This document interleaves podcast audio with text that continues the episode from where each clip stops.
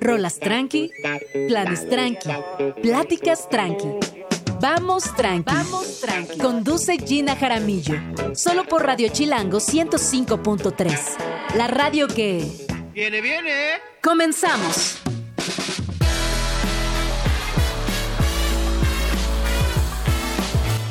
Muy buenos días, bienvenidos a Vamos Tranqui. Son las 11 de la mañana en punto. Mi nombre es Gina Jaramillo y me da muchísimo gusto darles la bienvenida a un programa más de Vamos Tranqui. Estaré aquí acompañándoles hasta la una de la tarde, lo cual me da mucha emoción. Y primero que nada quiero felicitar a todos mis colegas que trabajan en la radio, locutores, productores, editores, todas las guionistas, todas las personas, operadores, todas las personas que hacen posible la magia de la radio porque no me dejarán mentir, pero la radio tiene tanta, tanta magia, es un medio de comunicación tan precioso. Para mí, y siempre lo digo, es lo mejor que hay en el mundo, es, es increíble hacer radio, escuchar radio y sin duda todas las personas que me están escuchando tendrán por ahí algún recuerdo bonito con la radio, así que cuéntenme, ¿cuál es su momento favorito con la radio? ¿O a qué les recuerda la radio? Miren, yo por ejemplo siempre tengo en la casa una radio de pilas o que se conecta, a pesar de que hoy también eh, existe la radio digital y que pueden acompañarme en todas las plataformas, porque creo que por ejemplo en momentos de emergencia, todas las personas lo primero que hacemos es prender la radio. Cuando no hay no hay telefonía, se cae el internet, no podemos comunicarnos, la radio es este lugar seguro al que siempre podemos acudir. Y obviamente, pues cuando yo era adolescente, la radio era todavía este lugar donde en las noches, por ejemplo, pasaban programas que me gustaban mucho. Y también reconozco que me gusta mucho, disfruto un montón la evolución que ha tenido la radio hacia lo digital. Eh, teniendo a, favor esta posibilidad de escuchar la radio en el momento que sea, darle play en las plataformas, repetir algunos programas que nos hayan gustado. Así que creo que sin duda la, radio se ha favorecido de manera muy positiva de la tecnología y que si bien la forma de, escuchar radio ha cambiado, ha cambiado para bien. Otra, otra anécdota que me, encantaba de cuando era chiquita era que los locutores eran como estas personas que no tenían cara eran voces que nos cautivaban, que nos acompañaban, que nos gustaban mucho, que nos llevaban a reflexiones interesantes, que nos hacían reír, que nos ponían a cantar, pero rara vez conocíamos sus rostros. Y creo que también ahora, con lo digital y con estas nuevas formas de escuchar radio, tenemos acercamientos más personales con quienes están detrás de los micrófonos. Así que bueno, felicidades a todas las personas que trabajamos aquí en Radio Chilango y que todos los días hacemos hasta lo imposible para llevarles lo mejor que podemos hasta sus oídos. Así que un abrazo, muchos besos y feliz día de la radio. Eh, les repito, recuérdenme por favor cuál es su día favorito, su momento favorito en la radio con el hashtag gracias a la radio y pues les leemos, les leemos y ahí iré compartiendo estas respuestas. ¿Qué va a pasar el día de hoy en Vamos Tranqui? Pues tenemos un programa muy completo, muy ecléctico, empezando con una entrevista que me emociona muchísimo. Ya está por aquí porque lo vi en, los pasillos de Radio Chilango. Rojo Nuñón, que es acá Rockstar, que nos va a platicar acerca de otras formas de hacer humor.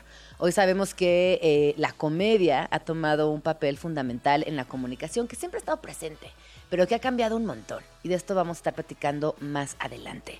También estará por aquí Oscar Rodríguez para platicarnos acerca de la Bienal de Ilustración 2024 que inauguró hace unos días y que tiene un programa público muy atractivo y lo más interesante es que todavía la pueden visitar. Y también, para hablar de la Bienal, estará por aquí Sebastián Acampe, quien fue jurado de la eh, Bienal de Ilustración. Eh, más adelante eh, estará por aquí Pau Reinar para platicarnos acerca de What a Women, que evoluciona a otro nombre y de esto nos estará platicando. Y por último, tenemos música. Estará por aquí Disco Bahía en cabina, así que prepárense para bailar, para escuchar acerca de ilustración, para reír y sobre todo para pasarla bien. Buenos días y vamos tranqui.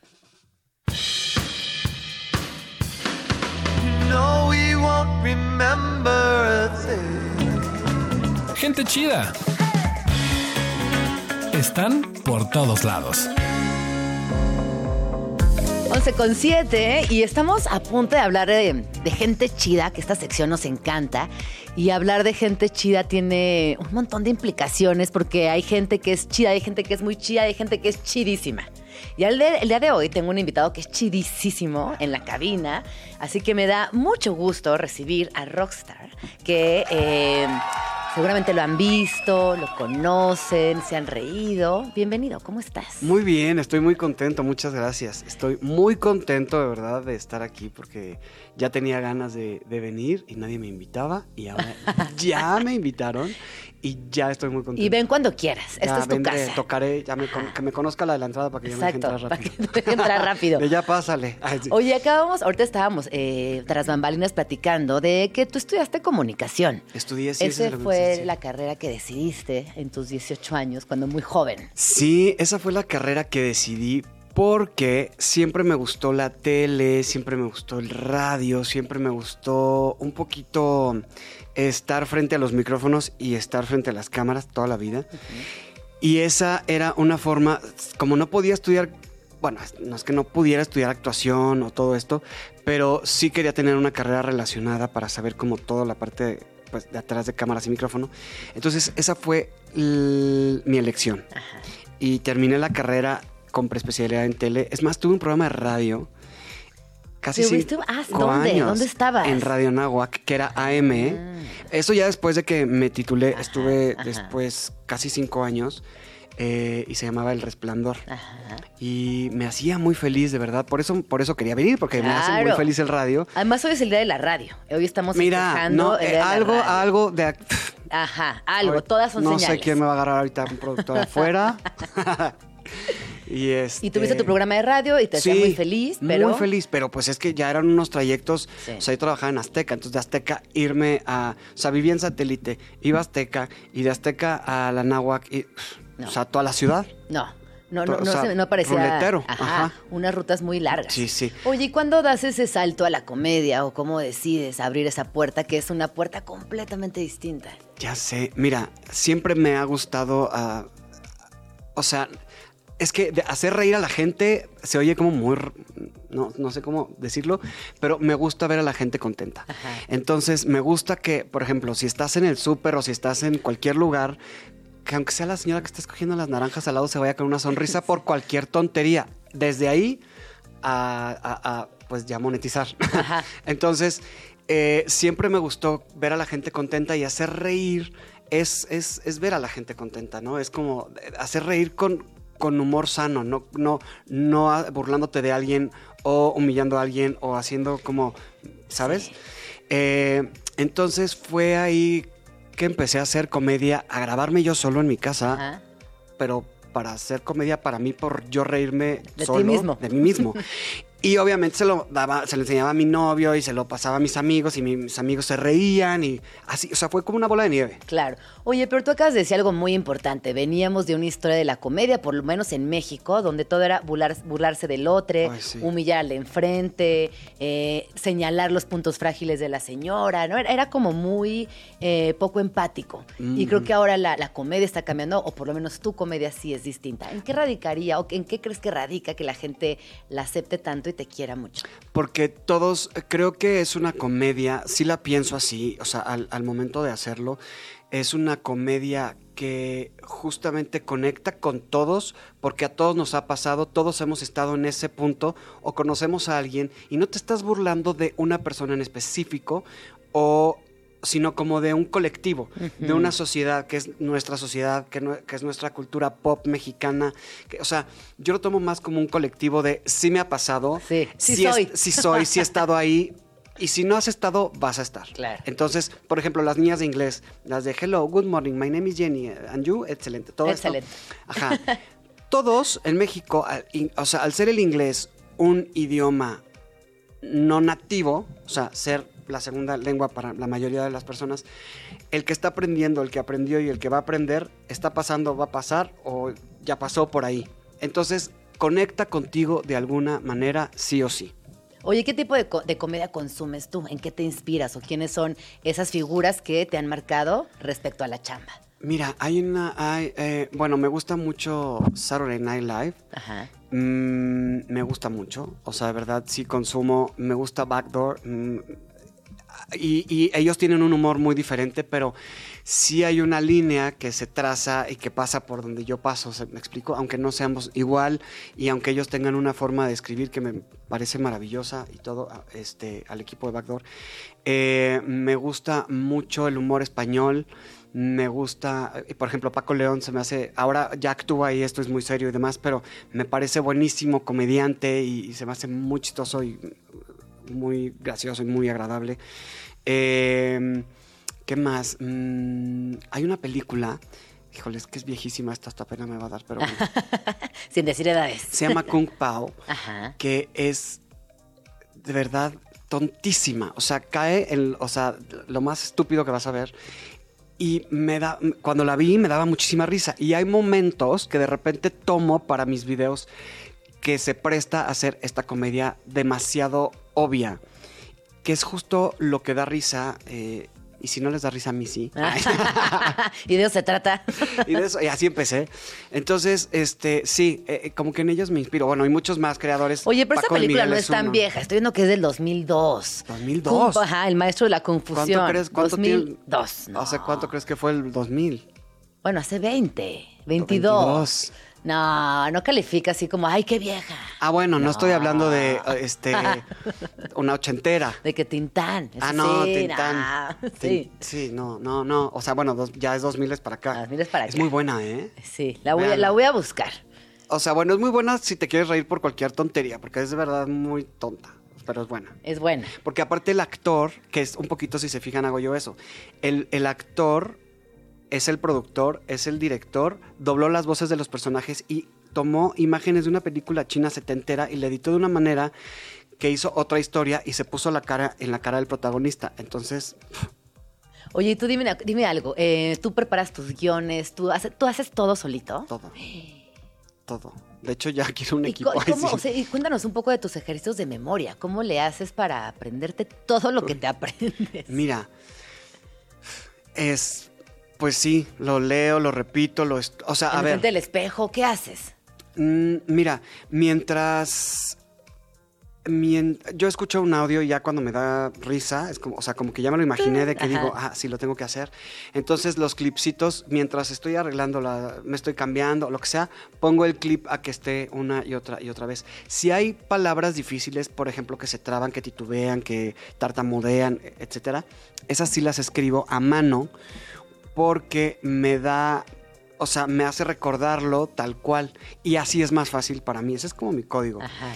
Y hay veces que es muchísimo texto que sí lo escribo todo para justamente tener como este mapa visual en la mente y recordarlo más fácil. Pero si son clips más chiquitos, o sea, que dice mucho menos, 10, 12 segundos, eso pues me lo aprendo rápido. Pero siento que eres de las personas que se aprende igual la coreografía, una dirección, ¿no? Como que tienes Sí. muy buena memoria. Sí, sí, es más, yo me hago mis trazos en- a la hora de hacerlo, o sea, cuando volteo, lloro o, o guiño el ojo, lo que sea que tiene que hacer, ya lo hago, es más, ya después de repetirlo varias veces Sí. porque no me ha salido, ya este es mecánico este trazo que yo me hago, pero de expresiones, no crean que trazo Sí. así escénico, Sí. teatral.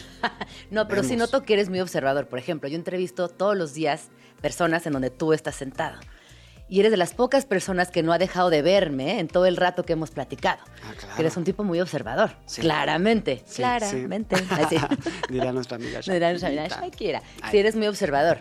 Sí. Y siempre fuiste. Sí. Y, y ahora, eh, em, bueno, sí, porque pues justamente de estas, de estas observaciones he tomado las expresiones ajenas, ¿no? Y, y últimamente, bueno, mi novio fue el primero que lo dijo así como de, pero tiene muy buen oído. Y yo, Ah, ¿por qué no fui músico? Ah. ¿No? O sea, porque aparte no te toco ni el timbre. O sea, pero, claro, tiene mucho sentido lo que dijo. No lo dije yo, para que no lo digan ahí. Eh, pero claro, todos esos sonidos que escucho en... Mira, yo cuando tomo un audio de, TikTok o de Instagram para hacer un, un- un video, eh, no me fijo tanto en si Marta y Jordi cómo están haciéndolo, sino cómo lo están diciendo para yo reinterpretar. Entonces, hay veces que me dicen, oye, es que imitas muy bien a Marta y a Jordi. No, no, no los estoy imitando. Sí agarro un poquito de ellos para que, para, pues hacerles un honor, haz de cuenta. un homenaje, Un homenaje, pero no estoy imitándolos, estoy reinterpretando y entonces yo saco un personaje nuevo a partir de ellos y que de al sus final, voces. Sí, que al final de eso se trata la actuación. Claro. ¿No? De la Exacto. reinterpretación, de poder entender, sí, de una influencia, pero algo nuevo. Oye, quiero hacerte unas preguntas, porque obviamente nos encanta lo que haces con sincronizando y demás, pero pues tú eres muchísimo más que eso, como estamos observando. A ver. Entonces, vamos a empezar y tú me vas respondiendo de manera veloz. Ay, estoy nervioso. Ay. Es como en, es como en este. Como en Jeopardy, ¿te acuerdas? Como en Jeopardy, sí, está por Justo. Iba a decir, atira la presión. Así ya al precio, sí, es lo mismo. Bueno, o sea. Ok. a ver, ahí va. ¿Cuál es tu idea de la felicidad perfecta? Pues estar bien contigo. O sea, ni tener todo el dinero, ni tener toda la fama, ni tener todo el amor, ni tener todo, porque nunca lo vas a tener. Pero si tú, o sea, yo estoy feliz, por ejemplo, en el punto en el que estoy y llevo feliz muchos años, porque creo que ya radica en cada quien. Qué bonito. ¿Y vas a terapia? No, yo soy mi propia terapia. Ah, me Ay, sí. gusta. O sea, no, pues es que como que digo, ¿para qué estar de, o sea, Sí. ¿para qué pasarla mal? No, pero si estás bien, exacto, ¿para qué? Bueno, tu más grande miedo. Em, ay, aquí ya llorando. Constelando. Este, mi más grande miedo, eh, la pérdida de la, de la gente que quiero. La persona viva a la que más admiras. La persona viva a la que más admiro. Ay, qué difícil. Este. mm, pues a mi mamá. ay, qué bonito. El talento que no tienes, pero que amarías tener. Cantar. Cantar. Ay. Pero eso se lo puedes desarrollar. Siento que ese está Ah, bueno, sí. Sí. Sí, podría, Sí. sí. Además Ah, tienes buen oído. Y, te- es cosa de que y quiero meterme a clases de canto aquí entre nos. Ay. Ay, Y ya hazlo. para otra vengo Sí, así. A de cantar, la a presentar. Sierra a presentar tu de banda. Este, a ver, eh, un talento que quisiera tener, que este, ay, qué talentos hay. Ay, sí, tener, conocer talentos, ese sería. No, pues cantar, sí. Pues sí, cantar. Sí. Tu Definitivamente. posesión más valiosa. Mi posesión más valiosa tiene que ser eh, material, no. Ay, Emma, mi perrita, Oh. no, o sea, lloró solo de verla de, de amor. Ay, sí. Tu caricatura favorita. Ay, Thundercats. Personaje de Thundercats favorito. Tigro o leono. Ay, el mío Chitara. Bueno, Chitara. No, uf, Chitara sí, guau. Tienes No, razón. Chitara sí. Y, y sabes que había una que se llamaba Dinoplatíbolos, ¿te acuerdas? Que era como Thundercats, pero eran dinosaurios. Ay, sí, Ah. sí me acuerdo. Y, y mi favorita era Terry, que era como la chitara de Iber, una dinosauria que volaba. Pero fue muy breve su Ah, sí, duró como cinco minutos. Sí. O sea, yo veía el capítulo, creo que lo repetían cada 15 días y yo, ah, otra vez, ¿no? Oh. Como buen niño, de que lo vuelves a ver 80 veces. 80 veces. ¿Te gustaba Doug? ¿Te acuerdas de Doug Narinas? ¿O es que eres más chiquito? No, no Acá se acuerdan en la cabina. Están Doug. diciendo, ¿no, ¿no veías Doug? Ah, el de la caricatura. No, en la caricatura. No, no la veías, se acordarías. ¿Era de Nickelodeon? Era de Nickelodeon. Ah, bueno, no la veía, pero sí. Sí. No, es que yo Amaba, amaba, ama, ama, sí. amo, amo. Ama, sí, claro. Tengo todavía un muñequito de Doug en la casa. y- ¿No sabes sí. cuántas veces he dudado en comprarme todo el set de Hazlo. Thundercats? No, hazlo. Voy Sí. a ir. Voy a ir a la tienda de discos y de, de- de DVDs. Sa- saliendo de aquí, por favor, ve por tu kit de Thundercats. Sí. Bueno, peli favorita. Peli favorita. Kung Pao podría ser que lo habías Sí. mencionado. O me gusta mucho Fight Club también. Eh, Spider-Man a través del Spider-Verso, que haga un personaje ahí. Es buenísima. La dos. La uno y la dos. La Sí, dos. sí. Sí. esas podrían ser. Algo que nadie sabe de ti y que te gustaría que la gente supiera.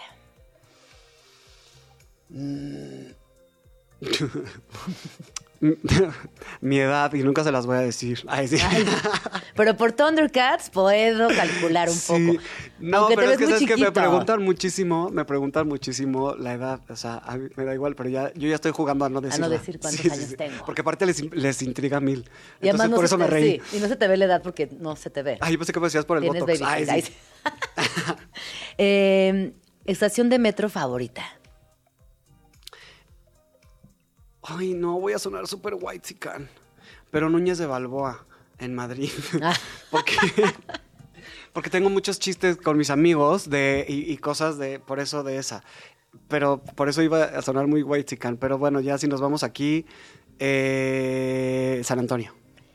Garnacha favorita.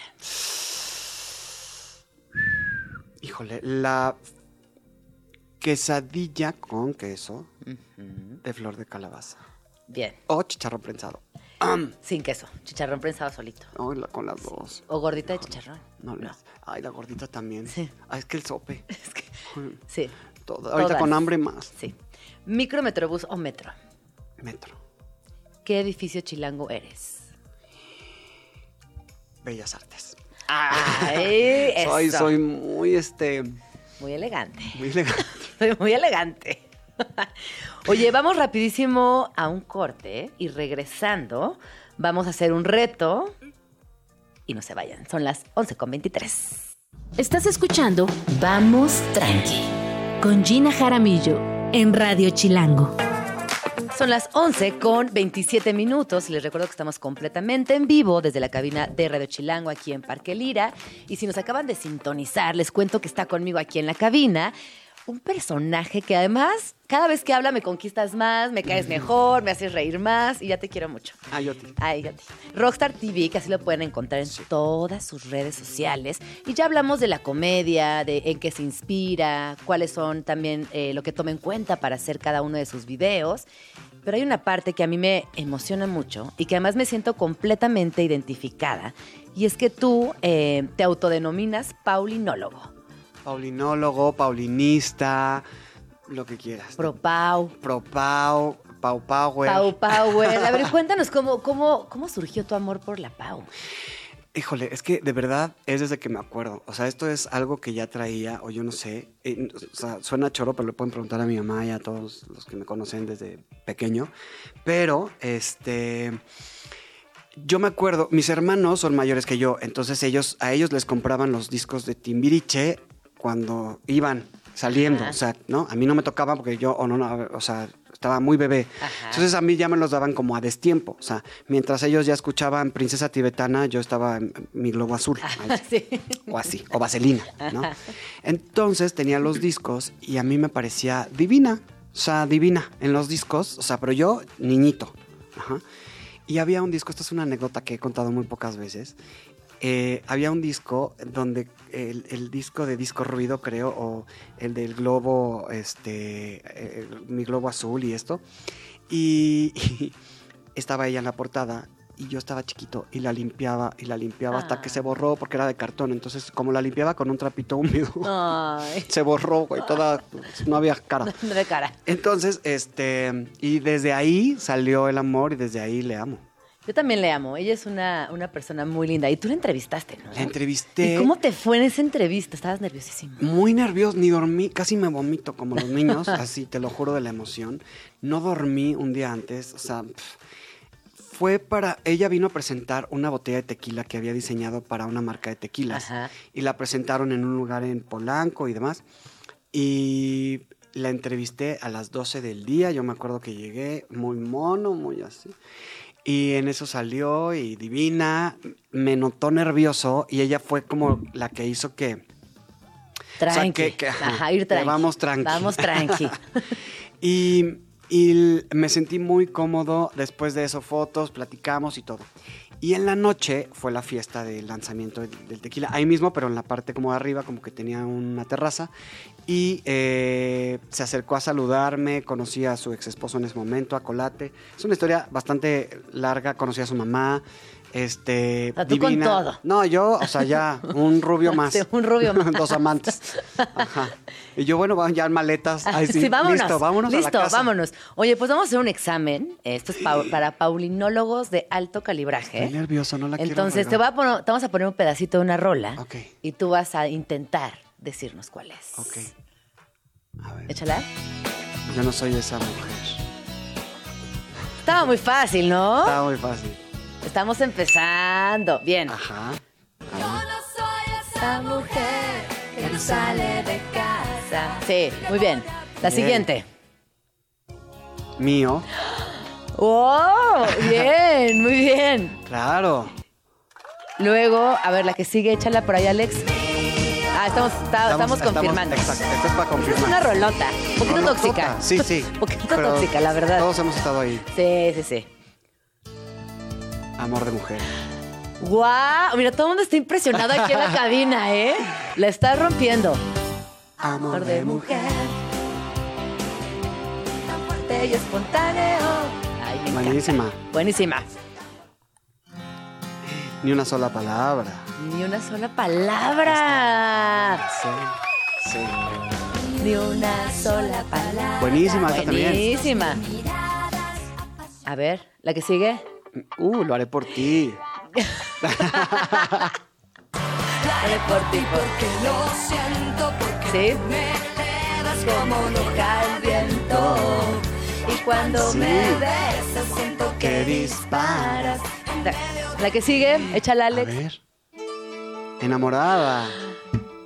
Paulinómetro roto. Rompiste el paulinómetro Rompí. esta mañana. Ah, claro. Había que que vengan a superarlo, si no. Ay, sí. Pasaste la prueba. ¿Cuál es tu canción favorita? ¿Cuál es tu rola favorita de la Pau? Don't Say Goodbye es de mis favoritas. O si tú te vas. Eh, me gusta mucho. Como para la fiesta, hay una que se llama Loud. De ella, eh, claro, estoy hablando de ella. Eh, o, eh, también Boys Will Be Boys también es como para la fiestita. Y me gusta. Es que hay una canción que es de. que, que la canta Celso Piña, que- bueno, que, que es de él. Ajá. Que la, la de es, a placer. Voy a tomarme el tiempo necesario. Que también la canta Pau, entonces lo hace muy bien. A mí, aunque no sea conmigo, se llama. Aunque no sea conmigo. A mí la que me gusta mucho es cuando canta con Julieta Venegas Ah, y una tercera persona. Este- Coti Sorokin, la de nada de esto Ah, sí. fue un Esa me error". gu- esa es bonita, sí, ¿no? Sí. y aparte le fue súper bien en No. esos momentos. Yo en esos momentos eh, estaba estudiando en Madrid y allá era, o Ah, sea, sí, de que un me hit. hartó. Me hartó y todo la canción. Ajá, de que no quiero más a Ya Paulina. no, por favor. quítenla. Oye, ¿y ¿a ¿cómo imitas a Paulina? Me encanta la música, me encanta el folclore futurista.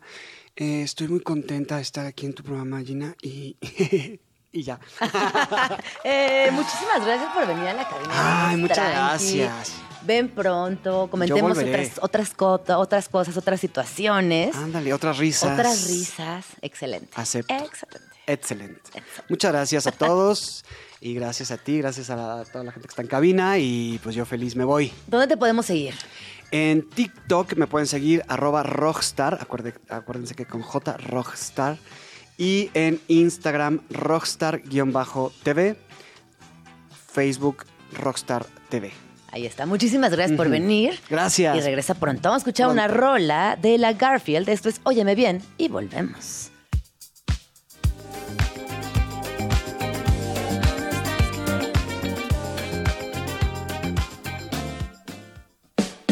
Escríbenos en Twitter, o Twitter, o X, o X, o como le quieras llamar.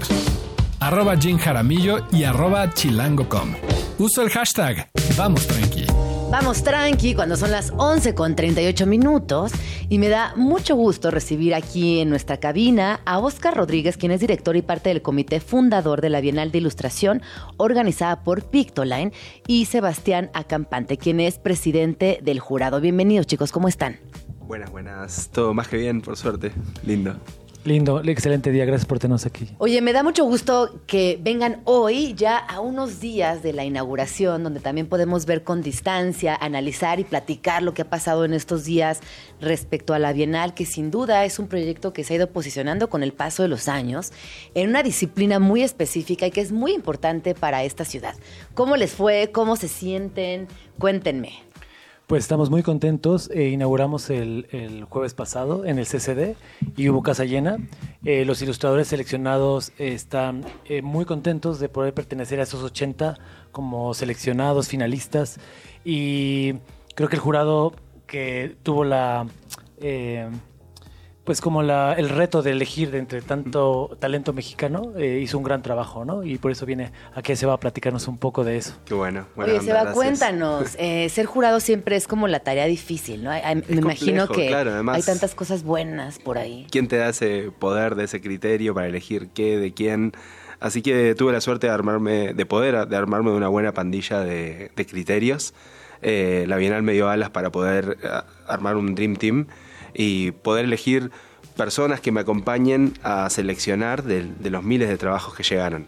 Eh, y estuvo buenísimo porque hubo figuras muy importantes, desde Andy Ristaino, que es el, el dibujante que hizo los personajes de Hora de Aventuras o de Midnight Gospel. Wow. Eh, vino a elegir eh, los personajes, bueno, en verdad todas las ilustraciones que estaban llegando, o F. Godoy, que es un, un artista increíble de Brasil, súper poética y que tiene una visión también... eh, bueno, justamente eso, ¿no? Desde la, parte más sensible, porque siempre la ilustración se la ató mucho a las corrientes más comerciales de- del arte. Como que el arte, la ilustración se, at- se ata mucho al diseño, a la publicidad. Y la Bienal busca también un poco mostrar esa otra cara más sensible de la ilustración que llega a, a las- a los estratos del arte. Eh, y ese diálogo que hay entre la ilustración y las expresiones artísticas. Entonces nos parecía bien que dentro del jurado haya personas muy clavadas en los campos comerciales, como hubo, y también vuelos más artísticos como el DF. Y es muy difícil decir que elegimos... eh, o sea, hay de- tantos trabajos que lo que pudimos mostrar es solo un pequeño estrato de la paleta enorme de colores que tiene eh, la ilustración mexicana. Es increíble. Sí. Cuando tú hablas de lo difícil que es seleccionar, porque quién dice que está bien y que está mal en las Exacto, partes, ¿no? Esto claro. es como una dicotomía, es ahí como una contradicción que nos acompaña eh, desde muchos lugares. Me gustaría entender eh, cuáles fueron las, eh, o qué tomaste en cuenta, o qué tomó en cuenta el jurado para hacer esa selección final. Bien. Bueno, primero hicimos como una, una bajada de las cosas más básicas a la hora de evaluar, ya sea composición, paleta, mensaje, técnica, como las cosas en las que todos podemos llegar a discernir del 0 al 10 en algo. Eh, después también empezamos a ver eh, la procedencia de las personas, eh, el contexto social de muchos de los que participaban para entender eh, el esfuerzo que implica o la- las trabas que puede tener realizar lo que realizan. Eh, muchas, muchas cuestiones que, que tienen también, también que ver con lo cultural, con cuestiones de género, con cuestiones sociales, de geolocalización. Entonces, fue un análisis que tenía un lado artístico muy fuerte, pero también tenía un lado antropológico, un lado sociológico, donde tratamos de armar un mapa eh, donde se sientan todos representados, todos, todas y todos representados. Eh, y ahí fue la parte más divertida, creo. Tratar de, de leer las, las pequeñas reseñas que dejaban de cada trabajo y entender la, la mente y la sensibilidad de esa persona. Y primero hicimos una gran selección, de ahí fuimos acotándola. Después vimos cómo funcionaba como grupo, los que íbamos seleccionando, porque todo eso se tenía que proyectar en una exposición. Entonces también ver cómo, no solo cómo funciona individualmente, sino colectivamente la muestra. Eh, y por eso después terminó algo muy armónico. Tuvimos la suerte de que en la museografía estuvo Emilio, eh, alguien que también tenía la sensibilidad suficiente para poder acomodar eh, las obras de una manera en la que se sientan hermanadas. Entonces, vos ya justo el día que fuiste era un caos, fue la Había inauguración. mucha gente. fue Sí. muy difícil de verlo en ese contexto, eh, pero si te- se toman el tiempo de ir tranquilos y de hecho invito a, a quienes quieran pasar a conocerla, eh, van a poder encontrar esos juegos de relación que hay entre los diferentes estilos. Es súper amplio porque México se expresa con mil colores, con mil paletas, con mil mensajes, pero se siente cierta armonía eh, cuando ves las 80 piezas presentadas. No, eh, es verdad que el día de la inauguración había una cantidad de gente. a mí me dio mucha emoción ver una, una exposición de ilustración eh, tan llena, porque es verdad que la ilustración no es una disciplina que contemplemos normalmente dentro de las bellas artes. Entonces, para mí sí fue eh, un factor muy sorprendente ver esa cantidad de personas ahí reunidas, la museografía, la curaduría, las salas del CCD que también empoderan mucho a las piezas y que de alguna manera se vuelven un, un elemento más dentro de la exhibición. Oye, Oscar, yo quería preguntarte, una bienal implica hacer este trabajo cada dos años. ¿Tú qué dirías que has visto en las últimas bienales que ha cambiado? ¿O dónde colocarías hoy el tema de la ilustración en México? Pues mira, esa es una gran pregunta porque también las generaciones, las generaciones cambian, ¿no? Entonces lo que crees que le funciona a una, cuando ya estás tres ediciones adelante ya no le funciona a la actual, ¿no? Ah, a diferencia de la primera, creo que ahora fue un público muy diverso, joven y experimental, ¿no? Ajá. Y creo que habla muy bien como de, como de una mexicanidad nueva, ¿no? Eh, cómo expresarnos a, a través de la ilustración, ¿no? Y eh, me gustó mucho que la gente que participó en 2018 en la primera Bienal, eh, ahora eh, fueron a visitarla, pero con los ojos, y nos ayudaron a, publicar la convocatoria y empujaron el proyecto, pero con los ojos de artistas más consagrados que están cediendo el terreno a artistas más jóvenes, ¿no? Entonces esa fue una muy buena experiencia de esta edición y como van cambiando las cosas, pues siempre adaptarse a la ola para entender cuáles son las necesidades de para quien está hecho este proyecto, que son los artistas de la ilustración en México. Oigan, y ahora sí, cuéntenos de, de los ganadores y mi recomendación es que si no van manejando y tienen oportunidad de entrar ahori- ahorita a arroba Pictoline, arroba, no, no, ¿dónde están los ganadores? En, en Pictoline, ¿no? ¿Están Bueno, publicados? o eh, ahorita eh, solamente se pueden ver... Ah, ¿no están en ningún lugar en redes? Bueno, en redes, en, en Bienal de Ilustración. Ah, sí, arroba pero- Bienal de Ilustración. Si ustedes están en un lugar seguro, métanse para ir acompañando esta entrevista de lo visual y cuéntenme de los ganadores, por favor. Pues eh, el ganador de la... Hay, hay dos categorías que se premian eh, para poder dividir como el trabajo, ya que la ilustración es una disciplina como muy amplia, ¿no? Casi que todo lo que existe, que no existía antes, podría llamarse ilustración, ¿no? Salvo la foto quizá. Este, entonces, el ganador de la categoría física, que es todo, toda obra bidimensional, fue Miguel Velasco, Ajá. con su obra que se llama Este es mi barrio, la Valentín Gómez Farías. Que está espectacular. Es- Sí, esa sí, es esa tremendo. pieza es alucinante porque si ahorita entran y la ven, uno, la paleta de colores que abarca entre el rosa al naranja, atravesando por todos los cálidos, la perspectiva en la que está dibujada también, y todos los detalles, desde el súper, el avión, la gente, e incluso él pone ahí mi casa, ¿no? Como que señala dónde vive. Total. Eh, esta expresión muy viendo. personal del barrio. Esto La es viste con lupa. increíble, la vi con lupa. Yo soy muy observadora, Nay. Porque No, es casi como sí. un ¿dónde está Wally? Es muy bonito. eh, muy complejo. Como reconocer ahí ese barrio.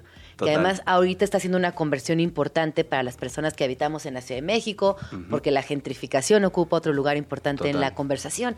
Entonces, reconocer ese barrio como una joya dentro de las artes es muy importante. Total. Sí, total. Entonces, eh, desde ahí fue una sorpresa grata que ganara Miguel, porque es una. Creo que es lo que no se espera, ¿no? De justo lo que decía Seba, de la ilustración, que viene empujando como estéticas más comerciales, ¿no? Y lugares más mainstream y comunes. Y luego el ganador de la categoría virtual, que es todo esto que se tiene que mostrar con un aparato tecnológico para poder apreciar la obra. Eh, la mayoría son ilustraciones animadas. Eh, fue este Jesús Gutiérrez, que tiene una animación increíble de eh, pues como de la infancia, la imaginación, ¿no? Es este, si se meten a las redes de Bienal de Ilustración, ahí lo verán para que la disfruten, ¿no? Este es más de un millón. Ese es el título de la pieza, ¿no? El título Más de la pieza millón. es este magia, Ah, magia, perdón, yo la tenía mal aquí, magia. magia.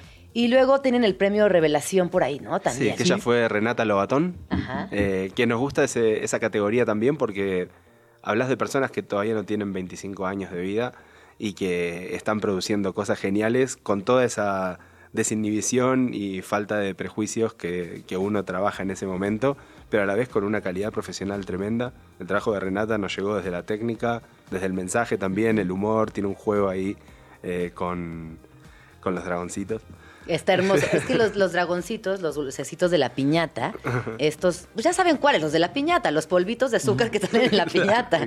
Eh, y tiene como un, un juego lírico muy interesante con, con la ilustración. Además, una composición con colores eh, un poco más sobrios, pero que de entrada el, el mensaje es muy brillante. Así que Total. tiene ese contraste entre, entre lo visual y, y también el.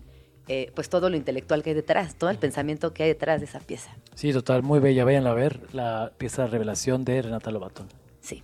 ¿Y qué otro? El premio latinoamericano. Bueno, y por último, eh, cuando pegó la pandemia, este, decidimos abrir la Bienal a Latinoamérica y de pronto este año regresa como a ser una Bienal mexicana, ¿no? Creíamos que estábamos, si bien nos encanta lo latinoamericano y lo abrazamos, creíamos que estábamos, eh, era imposible, si, de- si es imposible abarcar lo mexicano, ahora cuando expandíamos a la TAM, pues iba a ser mucho más difícil.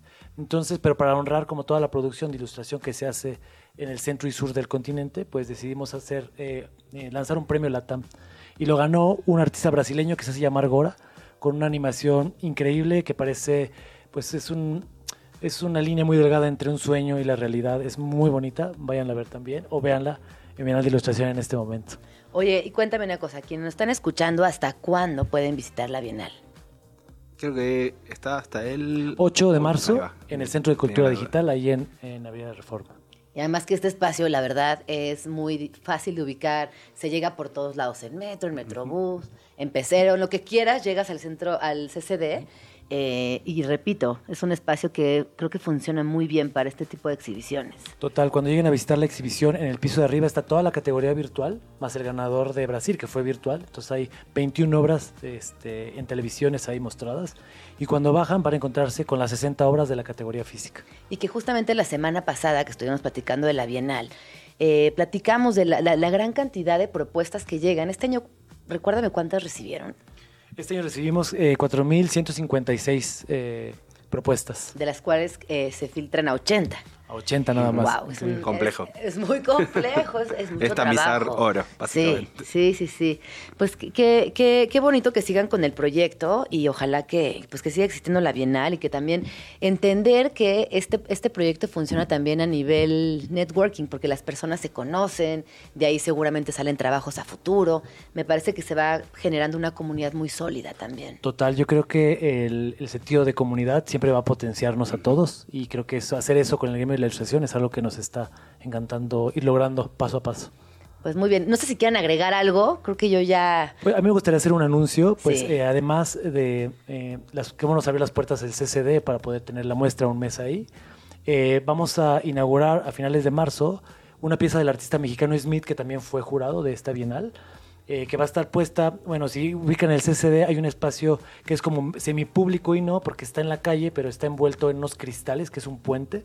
Es una segunda entrada del CCD y Smith va a mostrar una pieza por ahí, entonces eh, también se va a poner muy interesante cómo pues la Bienal pudo facilitarle a un artista como un espacio público para que tenga algo ahí, ¿no? Entonces empujamos a artistas eh, que están empezando, pero también queremos empujar a artistas que ya están ahí, ¿no? Y qué puertas, qué puertas podemos abrirles. Todo eso es muy bonito. Oye, ¿nos puedes platicar un poquito de la pieza? Porque estoy pensando físicamente en el espacio, que es como este tubo. Es como, un, túnel, es como un túnel cuadrado, sí, ¿no? No sé si tanto puente, porque sí está... Bueno, sí, túnel, túnel. Sí, es como un túnel, que además es muy característico por los colores que tiene. ¿Qué va a ser ahí? Pues mira, eso, eso de los colores que era muy característico se Se quitó. va.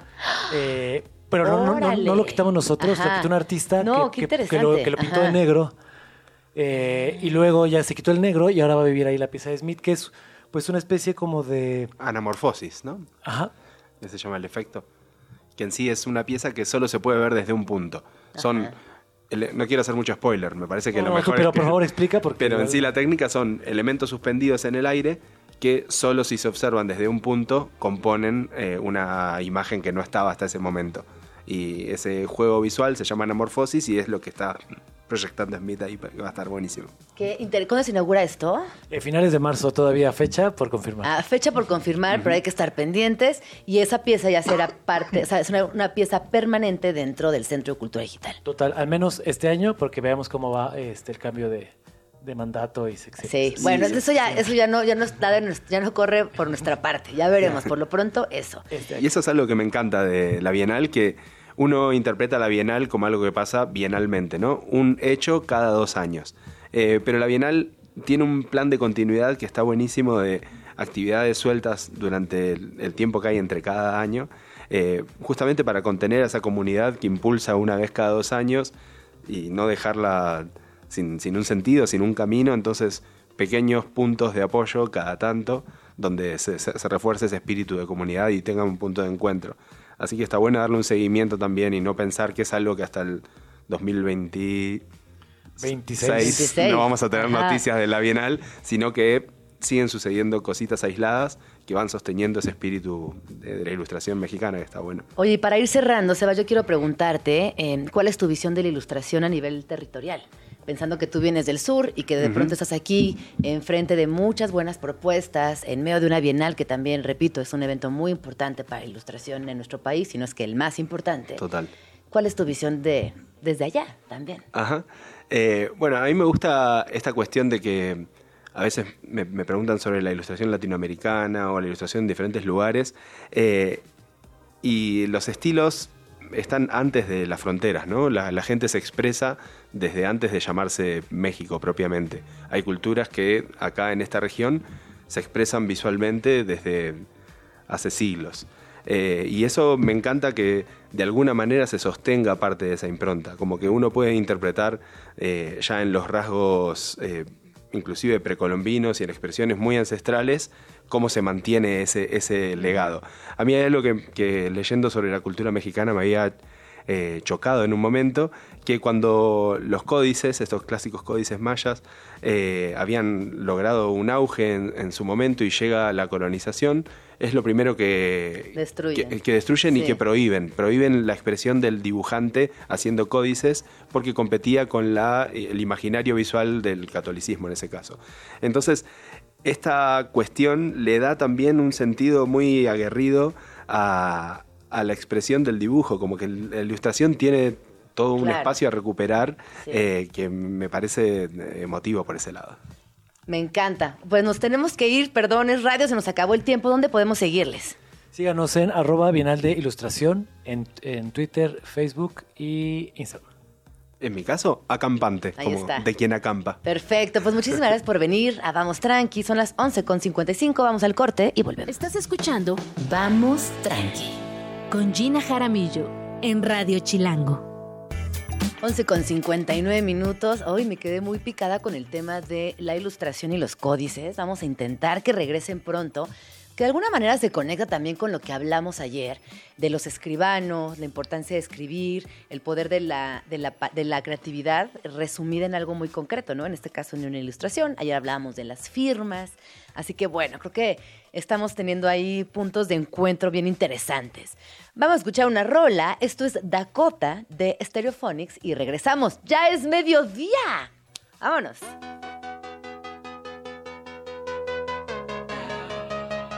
So take a look at me now. So take a look at me now.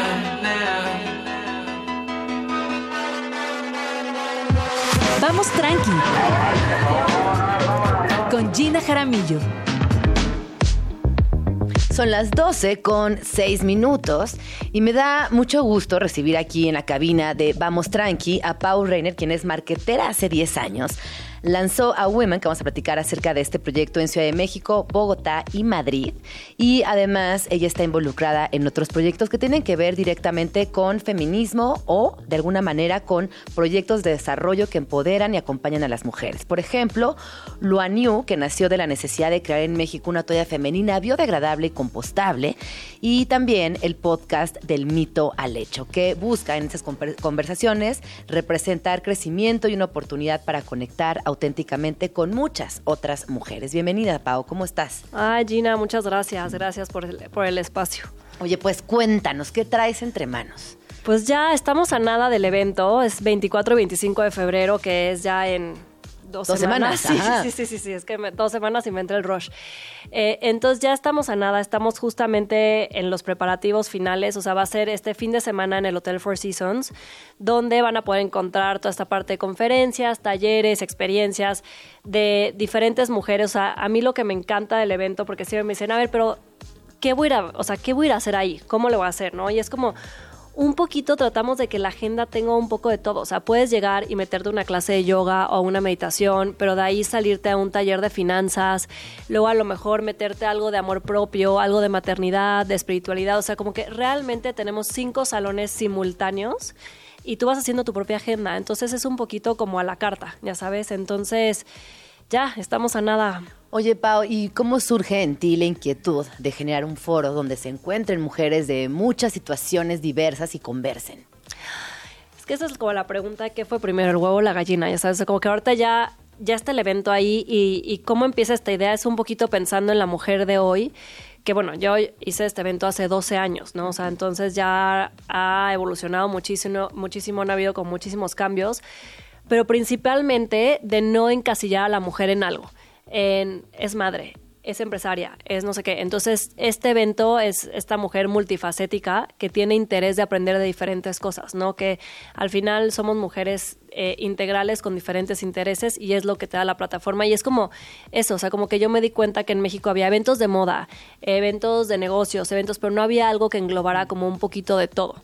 Entonces es por ahí donde nace como la cosquilla de hacer algo así. Oye, ahorita, ahorita que mencionabas que tienes ya 12 años haciendo este evento, ¿qué dirías que ha sucedido con las mujeres? Porque yo a veces sí siento mucha carga social. Que si chambeo, que si soy mamá, que si tengo un marido, que si, ¿no? Como todas estas cosas que finalmente sí se convierten en una carga social cuando en realidad estamos buscando un discurso que nos genere menos presión, pero existe esa presión. Y es que aparte creo que queremos hacer todo, justo. O sea, como que. O sea, antes a lo mejor estaba muy establecido el rol de la mujer y era tú te dedicas a la casa y ya, ¿no? Y estaba como muy establecido. Y ahora como. O sea, además de llevar la casa, tienes que trabajar, pero también tienes que ser una mamá increíble, pero también tienes que este, cuidarte, también tienes que comer sano. o sea, como que se nos han como aumentado, aumentado, aumentado, pero es como justo lo que yo siempre digo. O sea, creo que o sea, es imposible abarcar todo al mismo tiempo. Como esta vida en balance que estamos buscando todo el tiempo es un poco ficticia. Totalmente, sí. O sea, creo que al final las mujeres, o sea, tu vida siempre va a estar cargada hacia algo. O sea, por ejemplo, a mí justo me, entre- me entrevistaron eh, ayer y me decían, ¿cómo les para ser mamá y aparte del evento?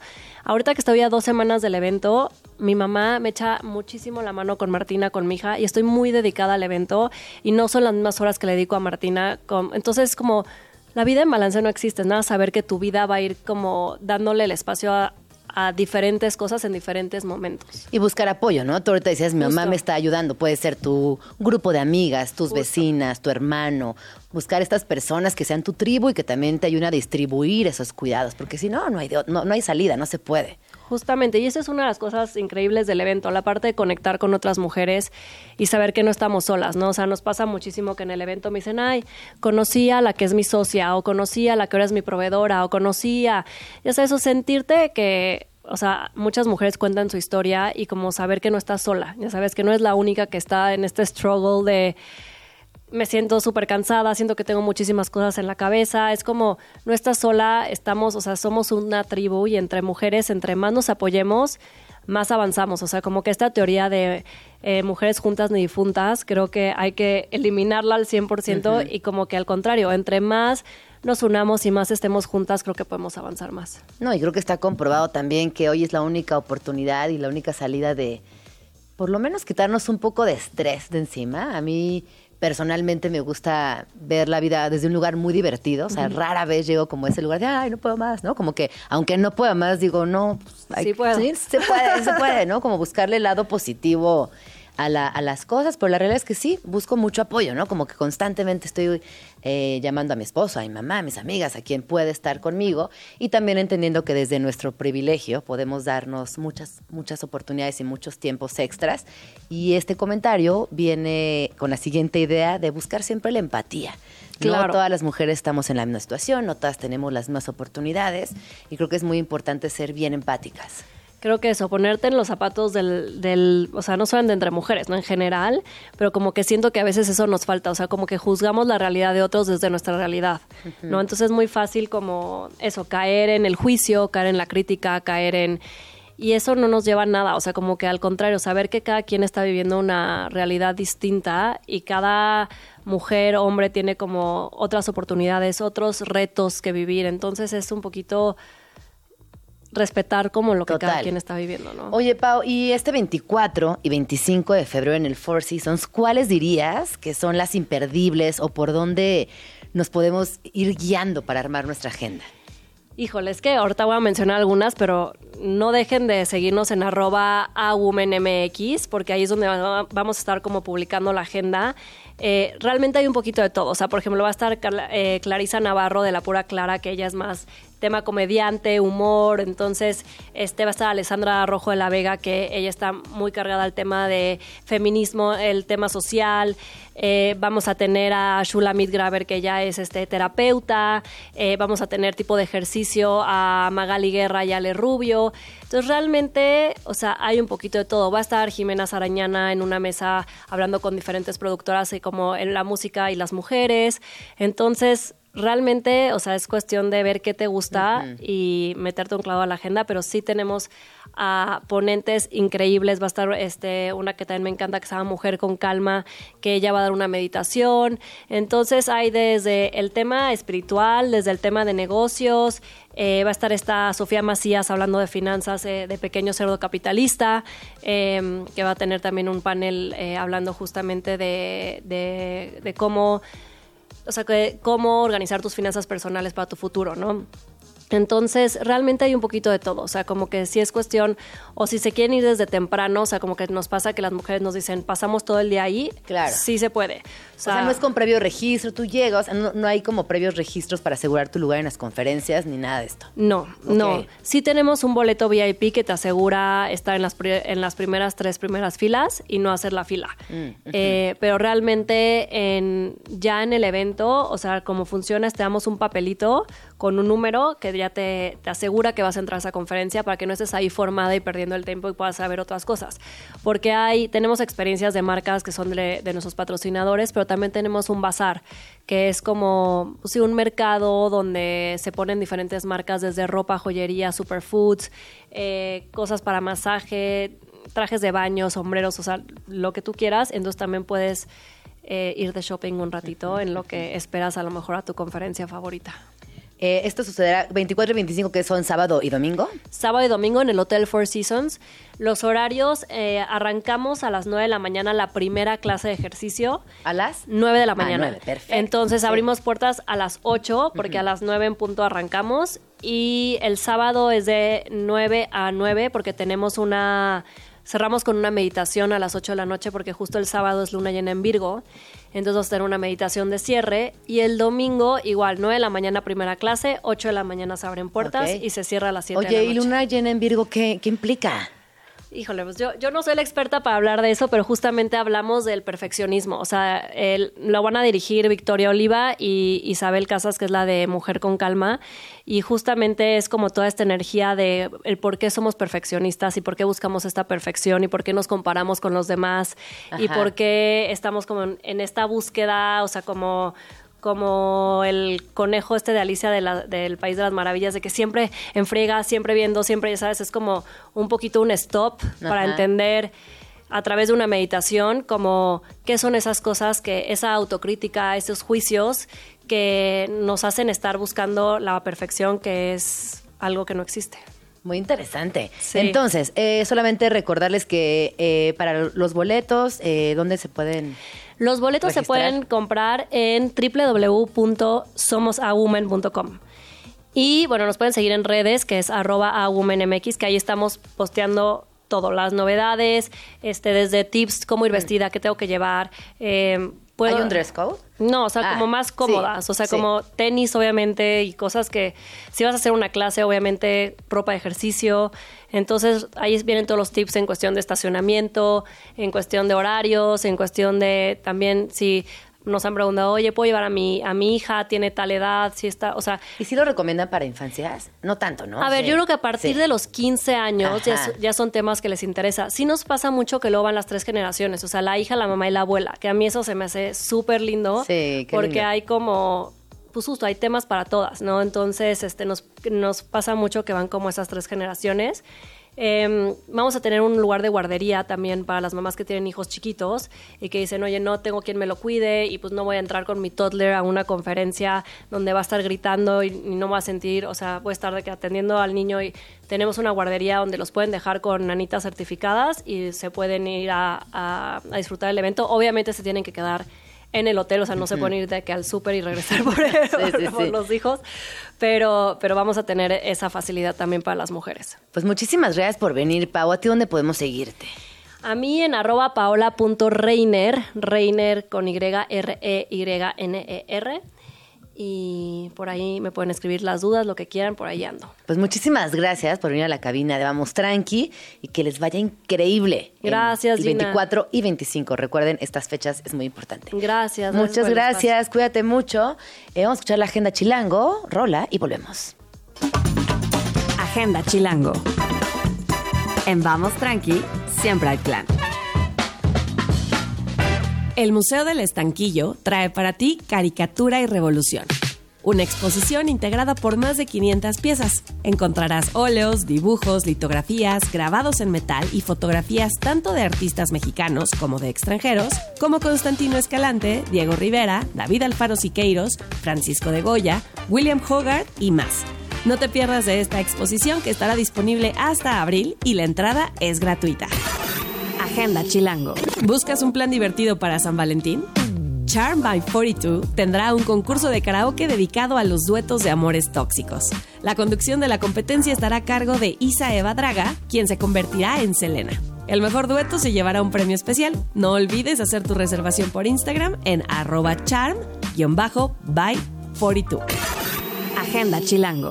El Museo Universitario Arte Contemporáneo presenta la obra Postura y Geometría en la Era de Autocracia Tropical donde a través de 11 obras realizadas entre 2005 y 2023, el artista Alexander Apóstol explora las diversas expresiones de género, raza e identidad presentes en las ideologías de América Latina. Está disponible en la sala 9 del MOAC hasta el 12 de mayo.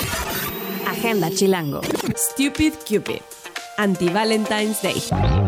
San Valentín tal vez no es la fecha preferida de todos, pero eso no quiere decir que no sea la excusa perfecta para ir a alguna fiesta y tal vez conocer a tu próxima conquista. Ajeno tendrá una fiesta en la que el antirromance es el protagonista. La música estará a cargo de Disgonuts, Willy Soul, B y Sofio. No te pierdas de esta increíble noche en Álvaro Obregón 126 en la Roma Norte. El costo de la entrada es de 200 pesos. Presentado por Agenda Chilango. Los mejores planes de la ciudad en un solo lugar.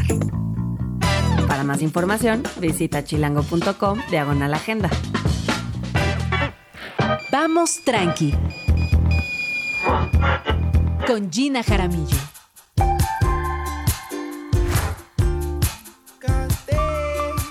y pruébame a ti.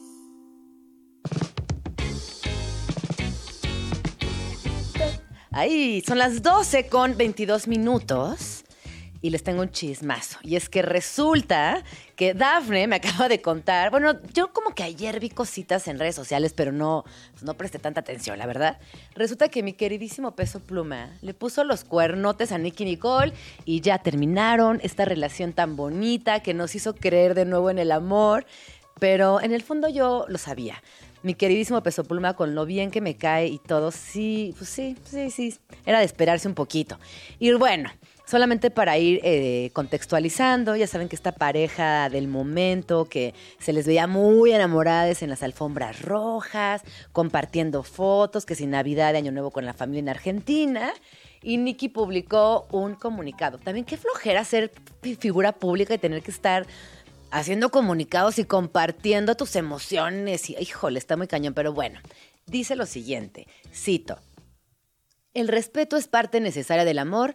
Lo que se ama se respeta, lo que se respeta se cuida. Cuando no te cuidan y cuando no hay respeto, yo ahí no me quedo. Yo de ahí me voy. Con mucho dolor, sepan que me enteré de la misma forma que ustedes. Gracias por el amor que me están haciendo llegar, Nicky. Y es que resulta que Peso Pluma se fue al Super Bowl, donde lo vimos con Bad Bunny y con otras celebridades. Y después un videazo donde aparece este muchacho de la mano de alguien más. Así que, híjole, pues ni modo. Se terminó ese gran romance entre Peso Pluma y Nicky Nicole, que se veían preciosos y bueno, a un día del 14 de febrero, qué tristeza. Oigan, y respecto a la pregunta eh, del inicio del programa, que cuál era su momento mágico o su momento favorito, hoy que es el Día de la Radio, nos decía eh, José García Ortega, fui conductor de un programa hace como 25 años y me enamoré de la radio. Que sigan escribiendo, por favor, arroba Jim Jaramillo, arroba Radio Chilango, cuál es su momento mágico con la radio. Mientras tanto, vamos al corte cuando son las 12.25 y volvemos. Estás escuchando Vamos Tranqui con Gina Jaramillo en Radio Chilango. Son las 12 con 28 minutos y ya están por aquí nuestros siguientes invitados del día de hoy, pero mientras tanto vamos a escuchar esta canción de la cual después nos van a platicar todos los detalles, cómo la imaginaron, cómo se realizó. Esto se titula Automóvil de Disco Bahía. Regresamos.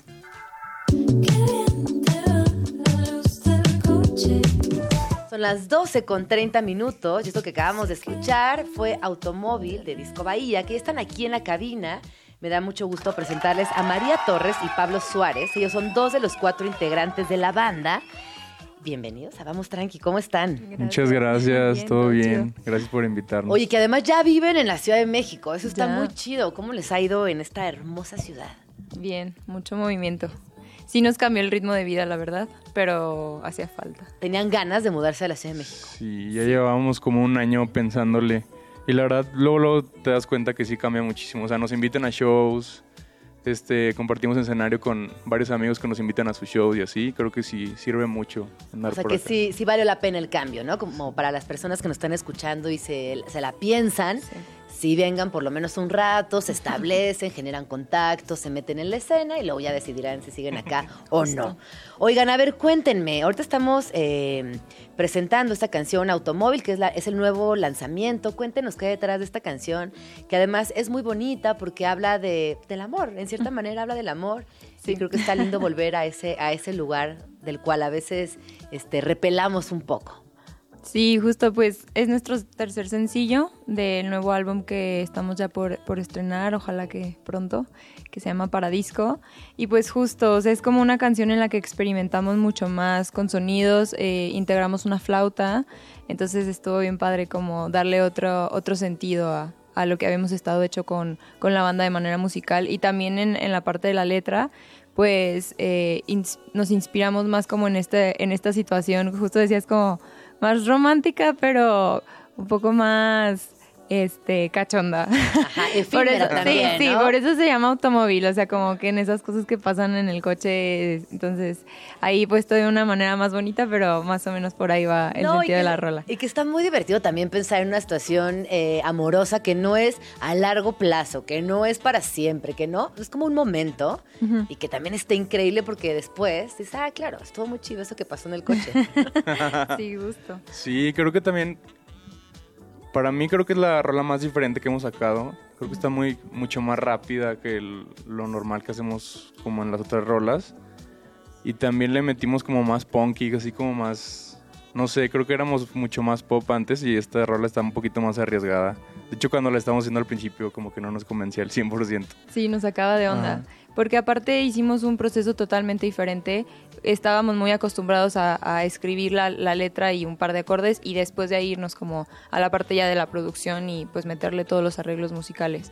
Y en esta canción y en algunas más del álbum hicimos el, proceso al inverso. O sea, salió primero toda la parte musical y fue encima de eso eh, meter una melodía y meter la letra. Entonces era como, híjole, ¿cómo le metemos una letra y una melodía que se siga sintiendo como disco bahía y que no se vaya súper a lo punk y súper, pues a lo obvio que sería como este sonidito que traemos detrás? Pero fue un reto y la, la verdad es que creemos que salió bastante bien al final. Oye, ahorita que estabas platicando de que cuando componen las rolas, me, me encantaría que me contaran eh, normalmente cómo sucede. Alguien llega, oye, escribí esto anoche, me pasó aquello y voy a escribir una rola, acompáñenme con música. O sea, ¿cómo, cómo se organizan para sacar adelante la parte creativa entre cuatro personas, que son, son muchas personas? Sí, en- entre nosotros cuatro y también siempre hemos trabajado con dos productores. Eh, pero creo que, como dice María, varía mucho por rola. O sea, por ejemplo, estas últimas que hemos sacado, primero hicimos la, la música, después la letra. María siempre es la que escribe la letra. De hecho, antes siempre era como, hey, tengo esta idea de letra con estos acordes, y ya nos juntábamos nosotros cuatro, y como que le dábamos una vuelta a los acordes y los cambiábamos y así. Y después ya es como ir al estudio con los productores y, y empezar a grabar A grabar la rola. Oye, ¿tú desde siempre tuviste esta, este talento para escribir? Pues como que al principio me daba pena eh, y más como exponerlo a otras personas. Cuando tenía como 16 empecé a escribir y curiosamente empecé a escribir en inglés porque como que escribiendo en inglés lo sentía menos personal. O sea, como que me deshacía un poco como de los sentimientos que yo podía plasmar en las canciones.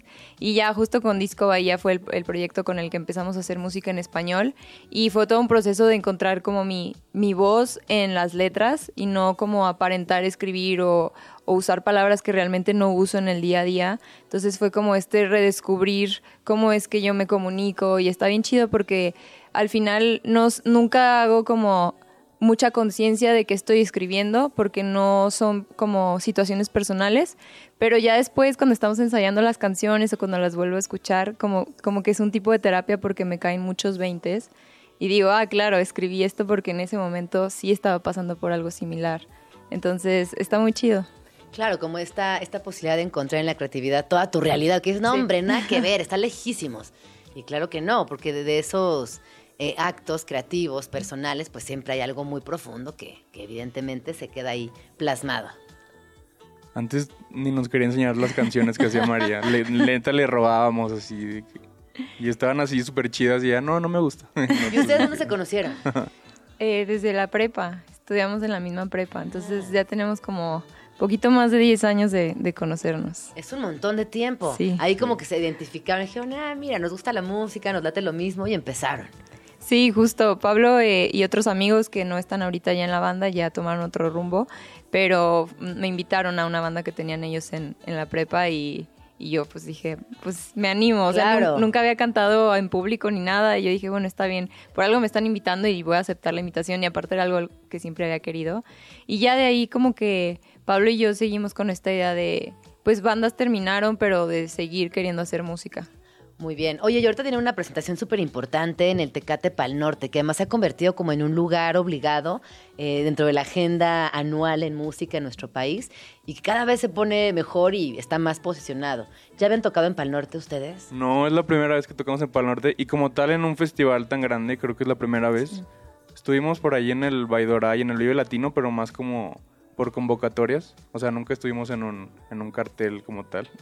Y esa es la primera vez. ¿Y cómo se sienten con esta noticia? con este logro. Felicidades. Gracias. Pues yo todavía siento que no me cae el 20. Ajá. O sea, como que todavía siento que falta un montón y ya está de que a un mes. Ajá. Y cuando nos dieron la noticia, Pablo, yo me acuerdo que me decía, el día que salió el cartel, me decía como cinco minutos antes, estoy bien nervioso porque siento que no vamos a estar ahí. Siento que todo fue como, ay, pues Ajá. platicado y hablado y ya está. Y yo no, es que sí estamos ahí, o sea, que te agarra la onda que sí vamos a tocar. Entonces, está bien chido, está bien emocionante y estamos tratando de preparar un show diferente para, para el Pal Norte. Sí, porque además eh, cada festival tiene su personalidad, un público cautivo que reacciona de manera distinta. Eh, y eso es bien interesante en los festivales y ahora también con los streamings, que se ha vuelto como parte fundamental de, de los festivales. Bueno, en, en realidad el consumo, ¿no? En general, yo ayer veía, por ejemplo, todo lo de, pues lo que pasa con el Super Bowl, lo que va a suceder en el Vive Latino, eh, este festival en Miami, Buena Vibra, que tienen eh, el Pal Norte incluso, ¿no? Que también ahora estás en vivo presentándote en frente de un público muy dinámico que hizo todo lo posible por estar ahí, pero hay un montón de personas que te están acompañando desde un streaming. Entonces creo que ya también hay un lenguaje que se vuelve muy complejo, porque le hablas a dos públicos simultáneamente. Sí, como a dos canales distintos, ¿no? Pero está bien padre porque es un alcance pues multiplicado. Y justamente me gustan mucho festivales como el Pal Norte en el que se abren mucho a estas posibilidades y también a muchos géneros. Entonces a nosotros como artistas y más como artistas independientes creo que nos ayuda mucho a conectar con gente que probablemente no estaba muy eh, dentro del género que nosotros llevamos a cabo, pero al final del día es una plataforma muchísimo más grande de lo que realmente pensamos. Oye, cuando hablas de las características de la música que ustedes están presentando, ¿cómo, cómo la describirían? Híjole. La pregunta del millón. En todas las bandas que hemos tenido siempre nos preguntaban eso y nunca hemos sabido cómo ser muy... Específicos. Específico, Siento que no estamos tan encasillados como en un género como tal.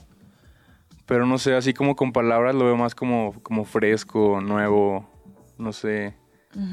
Bueno, a la gente que le gusta, ¿qué le gustaría Disco Bahía? O sea, como pensemos al revés la pregunta. Mm, en cuanto a géneros musicales o en cuanto a bandas, yo creo que tomamos mucha inspiración de, por ejemplo, de La Emperatriz. Entonces, si a alguien le gusta La Emperatriz, podría también ser- sentirse conectado ahí con, con Disco Bahía. De Marías también. De Marías también.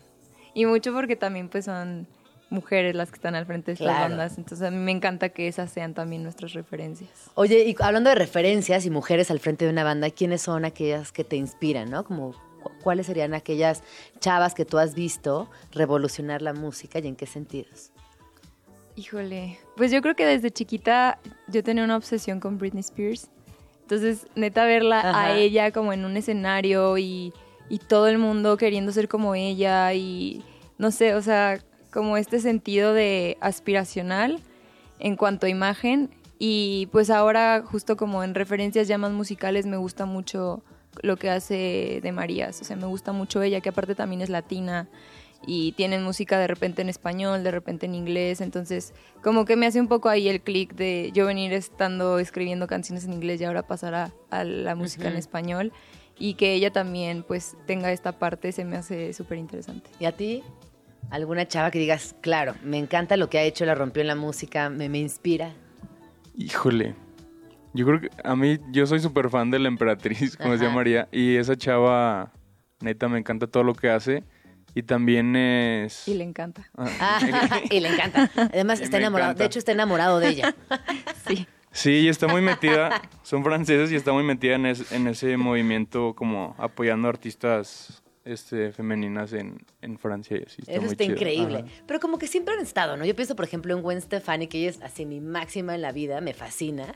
Eh, Courtney Love también me encanta, ¿no? Como que yo la veía y ellas son más, yo soy más grande que ustedes, obviamente. y eran como mis referentes contemporáneas y siempre las veía con, pues, como- con mucha ilusión y sobre todo como con mucha seguridad Sí. y, y morras que se atreven a decir cosas que nadie, haciendo música muy distinta y con looks increíbles. Así que creo que venimos de viendo a mujeres en la historia de la música que son muy poderosas y que cada vez hay más como tú y que qué bueno que existan.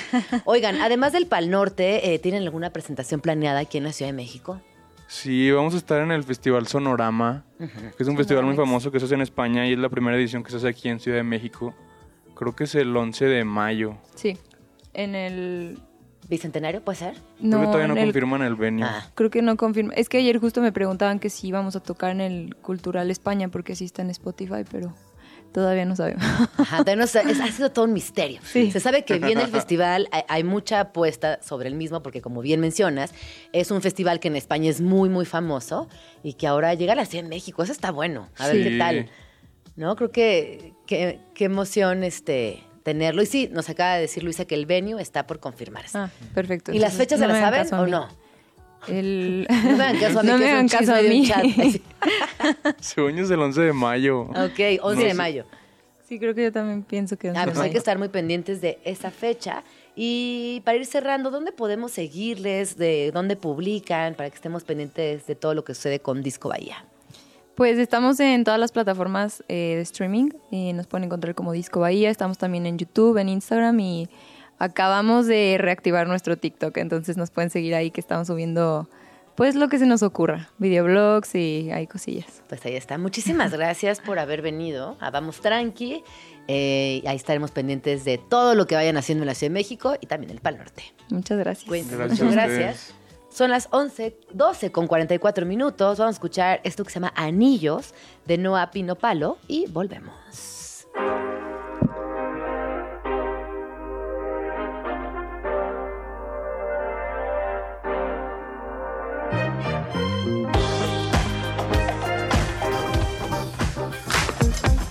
Estás escuchando Vamos Tranqui con Gina Jaramillo. Son las 12 con 47 minutos. No puedo creer lo rápido que pasa el programa. Eh, ay, me, la paso tan bien aquí en la cabina, no, no tengo ni siquiera las palabras. Además, en un día como hoy, que estamos celebrando la existencia de la radio, eh, hoy al inicio del programa platicábamos y preguntábamos cuáles eran estos momentos inolvidables, gracias a las personas que nos escribieron. Y por aquí nos dice Frieda Rocker. Las noches de lectura con Jordi Soler ponía siempre eh, Satellite of Love de Louis Reed, que por cierto, Lou Reed, Lou Reed tiene un, un libro de poesía, una compilación de poesía que yo descubrí por un programa de radio que es alucinante, que si pueden búsquenlo, porque resulta que Lou Reed, además de componer rolas, escribía poesía y hacía arte. Las plumas de la bestia es el título con el que encuentran ese libro en español y la edición era alucinante. Además, viste que cuando eres como más... eh, Sí, cuando eres adolescente y que eh, te gusta el arte y encuentras como estas joyas, estos libros, estas ediciones que son tan poderosas, esa de Lou Reed era alucinante. Así que por favor, Frieda, si no tienes ese libro, búscalo y si no lo no, no tienes, te lo presto, pero lo regresas. Porque yo sé que yo presto libros feliz, pero siempre y cuando me los devuelvan. Y el libro, la verdad, era muy bonita, así que gracias por compartirnos esta memoria. eh, que sí, Lou Reed está, está increíble. Eh, vamos a escuchar una rola, si les parece bien. Son las 12 con 49 minutos y hoy ya platicamos de que Nicky Nicole está muy triste, ya sacó un comunicado de prensa, Peso Pluma parece que le rompió el corazón y como a mí me gusta mucho Nicky Nicole, vamos a escuchar esta rola que se llama Mami Chula, una papacho, que además curiosamente esta canción, ahora que estoy pensando, es con Trueno, que es su exnovio. Siento que va a volver con Trueno, la neta. Siento que vuelve con Trueno. Debiese volver con Trueno. Así que ahí les va esta rola que es Mami Chula y volvemos, 12 con 49.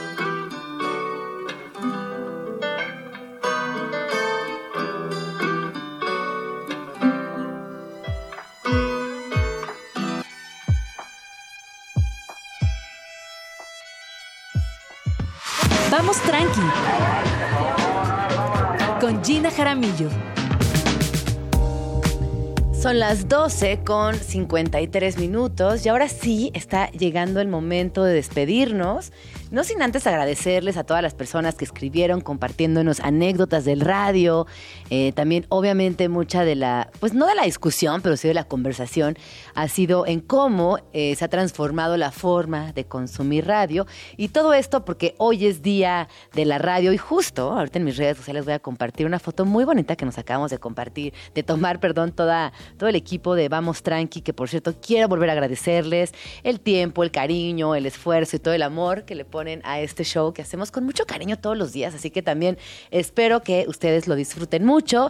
Les recuerdo que la la programación de, Radio Chilango continúa el día de hoy, por lo pronto, con Nacho Lozano, y ahí todo el día estarán escuchando muy buena música, programas increíbles, eh, así que también estén muy pendientes de todo lo que sucede aquí en la, en la programación de Radio Chilango. Nos despedimos, muchas gracias por escucharnos, muchas gracias por acompañarnos, y mañana, en punto de las 11, estaremos nuevamente aquí en el 105.3, en la cabina tan bonita de Radio Chilango. Yo soy Ina Jaramillo. Hasta mañana.